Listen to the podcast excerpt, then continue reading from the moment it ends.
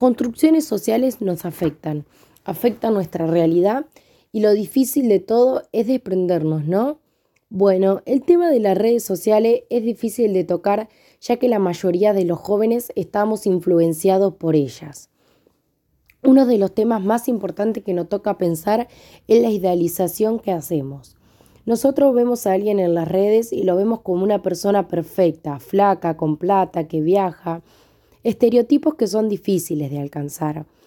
¿Es posible conseguir este estilo de vida? ¿Qué porcentaje accede a ello? ¿Qué costo tiene?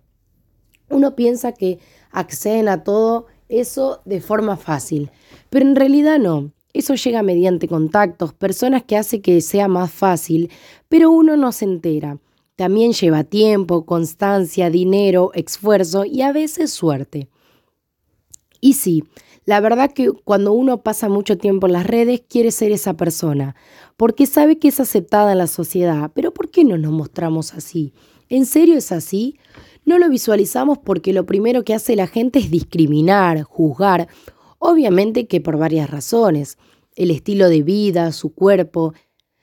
La realidad es que esa persona que se muestra en las redes también miente para ser socialmente aceptada. Estás de más decir que sabemos que tiene defectos, pero decide no mostrarlo.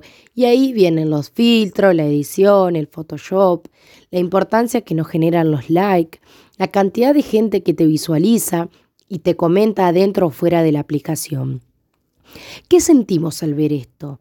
Personas que se lo pueden tomar de diferente manera, algunas se comparan a otras generándole inseguridades y empezando a depender emocionalmente de esto, otros se pueden afligir o podemos tomarlo como referencia para algo bueno, ayudan a que nos sintamos mejor, que la realidad no es como muestran aquellas personas, no todo es color de rosa, creo que tendríamos que caer en la realidad.